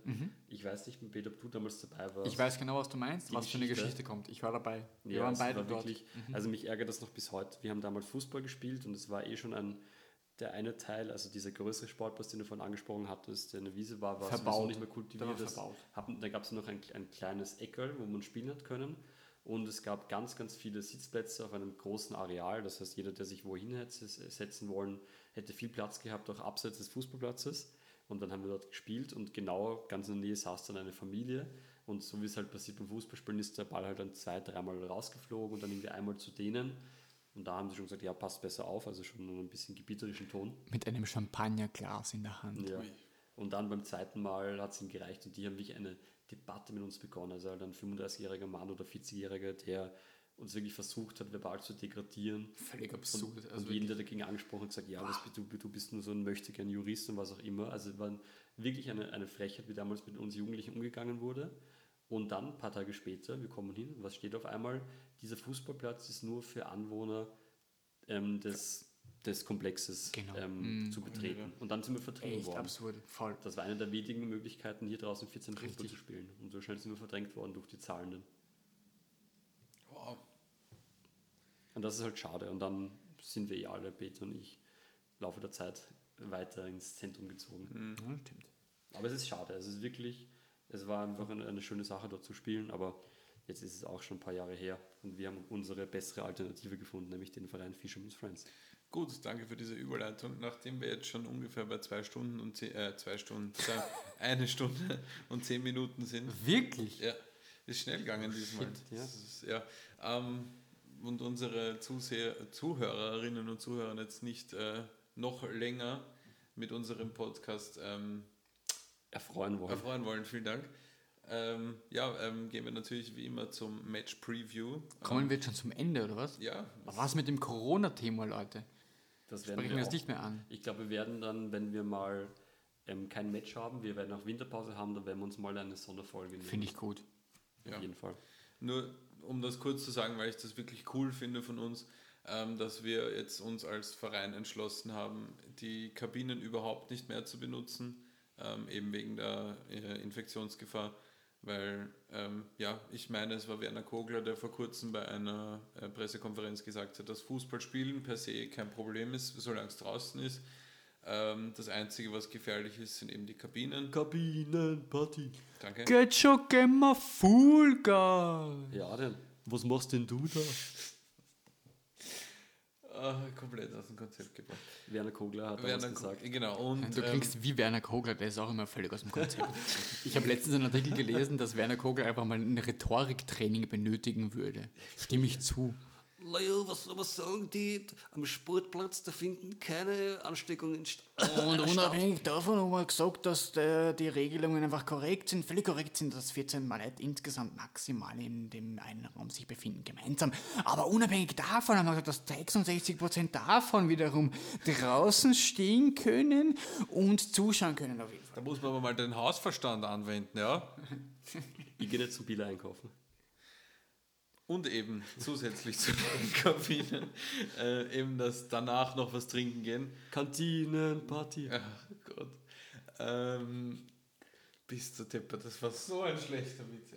Ähm, Gott sei Dank haben wir doch keine Kasse für schlechte Witze. Da wäre wär ich schon arm. jedenfalls, keine Kabinen, kein zusammen in geschlossenen Räumen trinken danach mehr. Das haben wir eingeführt, um, die, um unseren Teil zu tun, um als Sportverein nicht ähm, noch weiter Infektionen zu ähm, Vermeiden. zu, nein, nicht, um sie nicht weiter in die Höhe zu bringen. Man hört schon, der Peter sch- schenkt schon wieder nach. Man glaubt, wir sind die ärgsten Drangler. Aber gut, eben weil wir jetzt schon relativ wenig Zeit noch haben und wir eigentlich überhaupt keine Zeit mehr für Witzchen haben, ähm, kommen wir, zu,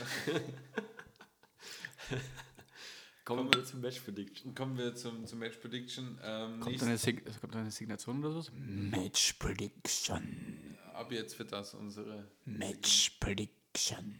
Gut. Gegen ähm, den FC Inter Vienna, glaube ich, oder? FC Inter Vienna.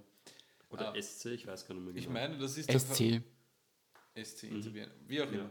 Ich meine, das ist der Verein, den wir bei den Vorbereitungsturnieren bis jetzt am öftesten dagegen gespielt haben. Two times. Und, ähm, Auf Deutsch zweimal. Ich meine öfter. Noch öfter als zweimal. Ja, Nein, ich glaube, es war, dreimal. es war dreimal geplant und dann sind sie kurz davor, kann sich erinnern, vom, weil wir hatten ja damals die eine, also eine nicht so gute Aufeinandertreffen und dann haben sie abgesagt. Ich meine, dass wir auch schon zweimal gegen sie gespielt haben bei dem No-Contact. Wir hatten ein nicht gutes Aufeinandertreffen mit SC Inter, Jakob. Ja, damals haben sich diese, wie du vorhin gesagt hast, positiven, Sorry, Adrian. lauten Energien nicht so geäußert, wie wir es vielleicht jetzt handhaben würden, sondern das sind dann eher die Sicherungen durchgebrannt, wie bei einem nicht so gelernten Elektriker. Und, und naja, also aus Fehlern lernt man. Man muss schon sagen, dass sie wirklich gut gespielt haben. Die beiden Male, sie haben sehr viele junge Spieler, also 16-, 17-Jährige. Ich habe nachgeschaut, es gibt sogar 14-Jährige. Sag ich doch Kader. zwölf. Ja. Aber dann auch wieder sehr alte. Also 40. ich will jetzt niemand so nahe treten, aber der, der Michi zum Beispiel. Ist nicht schlimm, alt zu sein. Wir Nein, sprechen uns ja gegen Und, Ageism und aus. ich habe mir ihren Kader angeschaut und es sieht so aus, als hätten sie tatsächlich ein Vater-Sohn-Paar im Kader. Und das finde ich eigentlich ziemlich cool. Beide aus Algerien, wenn ich mich jetzt nicht täusche. Wow, bei uns sind nur Brüder. Ja, wir sind alle Wir sind Brüder. alle Brüder und Schwestern. Ja. Ähm, ja, wie auch immer, bei dem Spiel war es etwas hitzig, deswegen ähm, geht es für uns auch ein bisschen was, ich würde sagen, um Ehre und natürlich um die drei Punkte. Ich weil- wollte jemanden schlagen, aber Es war auch danach hitzig, muss man sagen. Ja, also, also es, genau. nein, ich glaube, wir haben uns da alle nicht von unserer besten Seite gezeigt und ich hoffe, dass wir beim Spiel dann auch mit mehr Ruhe und Besonnenheit reingehen können. Natürlich trotzdem mit der nötigen professionellen Aggression, sage ich mal. Zlatan. Richtig, genau das, ja. Genau. das. Nein, wirklich, genau das. sie werden sich mit uns anstecken. Ja. äh, und ja, deswegen geht es bei uns auch um, um, um was, einfach um zu zeigen, weil wir bis jetzt gegen die immer hoch verloren haben, dass wir jetzt einfach sagen, jo, na, Die haben ja auch welche, die haben doch eh Sevilla beim ersten Match, ich glaube 8-0 8-0, besiegt. ja. Also man muss schon sagen, die haben ordentlich Qualität. Ich glaube, ich habe eh auch schon damals im Podcast mit dem Kuba kurz mal was über Inter erzählt, dass da viele von denen selbst Vereinsspieler sind. Das heißt, irgendwie bei Slovan oder Floridsdorf HC und sowas spielen. Und der Michi, der Trainer, der uns auch schon netterweise schon mal auch zu einer Feier eingeladen hat, zu einer Vereinsfeier, der hat sich dann diese Jugendlichen angenommen und hat auch mal gesagt, ja, er schaut, dass sie sich auch jetzt zum Beispiel gut benehmen, weil ein paar schon frech waren. Er hat gesagt, wenn sie es jetzt nicht lernen, dann werden sie es nie. Und hat auch geschaut, dass sie sich bei, was auch wirklich passiert ist, unrühmlichen Verhalten uns gegenüber danach entschuldigen. Und wir hoffen mal, dass es dieser Taten gar nicht mehr bedarf dann beim nächsten Match, sondern dass wir alle wirklich von beiden Seiten noch Ruhe bewahren. Ich werde noch mal mit ihm dann reden und mit den Spielern vor dem Match und noch mal kurz sagen, hey, wir, wir haben hier trotzdem nur ein Hobbyspiel. Wir schauen, dass wir das heute friedlich zu Ende bringen. Ich bin sogar letztens gegrüßt worden von einem Wow. vor zwei Wochen beim Match. Ist für mich übrigens kein Argument, dass es nur ein Hobbyspiel ist. Also. Nein, aber dass, dass man trotzdem sagt, man muss es einfach nicht so hitzig angehen, dass man sich Absolut. dann auch schlagen will. Also das Absolut. ist für mich einfach zu viel. Natürlich sollte man das im Profifußball auch nicht, aber man kann halt schauen, dass man dann ein bisschen tief stapelt. Aber ja, wenn wir jetzt überlegen, wie wir, hm, wie wir aufgestellt sind, weil wir haben ja auch immer die Score Prediction, die du eingeführt hast, Adrian. Puh, Es ist hart, weil die ja. sind wirklich, also unberechenbar, würde ich sagen. Weil die haben auch einen riesen Kader. Die Aber haben, angemeldet sind gar nicht so viele. Okay. Also auf der Seite. Spielen sie sind- schwarz oder was? Na, ich glaube einfach, dass das, was wir am Anfang gesehen haben bei den, bei den Vorbereitungsturnieren, einfach wirklich der ganze Kader war. Mhm. Und ähm, jetzt haben sie, also wir haben sicher mehr Spieler als sie. Ah, krass, okay. Ja. Das hätte ich mir nicht gedacht. Ähm, ja, kommen wir einfach mal straight darauf. Ähm, was, ähm, Peter, wie, wie wird das Spiel Du ausgehen? nimmst mich nicht als Ersten. Boah, ich sage 3 zu 2 für Fisherman's Friends. Jakob? Ich bin mir sehr unsicher. Ich habe leider das letzte Match von uns verpasst, aber ich war wirklich sehr zufrieden, auch mit dem, was ihr geschildert habt, dass es wirklich gut funktioniert hat. Wir müssen einfach in der Defensive extrem gut arbeiten, uns überhaupt nicht abkochen lassen, wirklich schauen, wie wir diese schnellen Pässe auch in die Lücke irgendwie unterbinden können. Ich würde sagen, es wird ein Kopf an Kopf rennen und es geht aus mit einem 4 zu 4. Puh. 4 zu 4. Ja, irgendwie spüre ich das Unentschieden auch. Muss ich ehrlich sagen. Ich finde sogar 4 zu 4 ist ein ziemlich realistisches Ergebnis. Pff, ähm, aber ich kann jetzt nicht das gleiche sagen wie du, deswegen sage ich jetzt einfach, dass wir 14 zu 14. nein, 5 zu 4 gewinnen. Yes. Okay. Übrigens noch zum letzten Mal, weil wir das nicht so ganz konsequent durchgezogen haben. Es ist ja 6 zu 2 ausgegangen. Ich meine, jemand hat 6 zu 1 getippt, äh, jemand hat 7 zu 2 getippt. Also es haben Boah, alle, alle genau stimmt. verpasst. Da waren wir knapp dran, aber die Tendenz hat gestimmt. Ja, Verglichen mit dem ersten Match. richtig, ja, das war. Aber ja, ich, ich, ich glaube auch, dass es auf jeden Fall ein sehr hartes, äh, enges Spiel wird. Und ich glaube, worauf wir halt wirklich schauen müssen, ist, dass, dass wir auch unsere körperlichen Vorteile einfach ausnutzen müssen, dass wir größer und stärker sind. Und ähm, ja, Welche Uhrzeit ist denn das? Ich wollte gerade nachschauen, weil es mir nicht einfällt. Wann wir spielen. ähm, 13 Uhr haben wir Kickoff. Perfekt. Das heißt, alle Fishermans Fans, die Fam, die Hooligans. Oh, apropos Fans, das muss man noch ansprechen. Ja. Danke, danke, danke, danke für die Unterstützung beim letzten Match. Vielen Dank. Ihr Es wart war der Wahnsinn, wirklich, Leute. es war top. Gänsehaut-Feeling, wirklich. Ja, auch, ähm, auch für, die, für den Aktionismus einiger Fans von uns. Also das schätzen wir wirklich extrem. Und ja, überhaupt, dass Leute zu Spielen von uns kommen, ist ein Wahnsinn. Also wirklich, das, das ehrt mich und uns alle sehr und gibt einem auf jeden Fall nochmal einen Boost mehr. Also ich habe es nicht gesehen beim letzten Match, weil ich nicht da war. Unglaublich. Ich glaube das erst, wenn es ähm, am Sonntag um 13 Uhr genauso passiert. Also Bitte mit, bitte mit Sicherheitsabstand. Ja, genau, das und so. sowieso unter Berücksichtigung. Man muss auch noch dazu sagen, dass 13 Uhr, glaube ich, der angenehm, die angenehmste Uhrzeit ist. Ich glaube, ab da wird es nur noch so 9 Uhr, 10 Uhr, 11 Uhr. Also so angenehm wie nächstes Mal wird es auf jeden Fall nicht mehr. Voll. Um 13 Uhr sind auch die meisten schon wach. Ja, und vielleicht sogar schon wieder betrunken. Philipp Weber noch nicht. Peter, hast du noch was zu sagen? Ich sehe da noch einen, einen. Absolut. Ich, ich, ich, vielen Dank für die Einladung zum Podcast und für den Besuch bei mir zu Hause. Danke, Peter, dass du mitgemacht hast. Sehr das gerne. war sehr interessant. gefreut. Vielen Dank. Ich würde gerne von meiner Seite mit einem Zitat von Satan Ibrahimovic ähm, beenden. Und zwar zur Diskussion um sein Gehalt von geschätzt 15 Millionen Euro bei Paris. Hat er gesagt, Qualität hat nun mal ihren Preis. Ich verstehe die Kritik überhaupt nicht. Je mehr Geld ich verdiene, desto mehr Steuern bekommt Frankreich.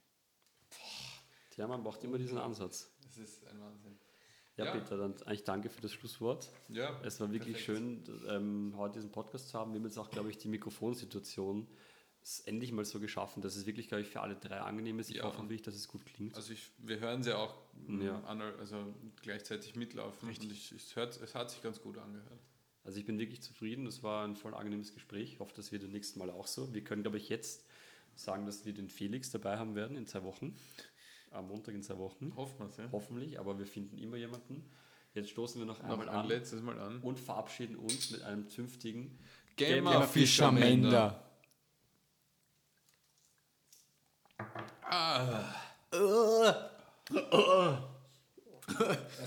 Ich darf mich wie immer am Ende eines Großereignisses bei Ihnen im Namen der gesamten OF Sportredaktion bedanken für das große Interesse.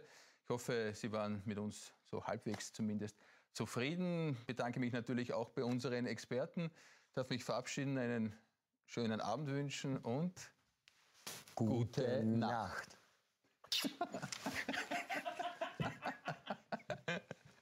Inzwischen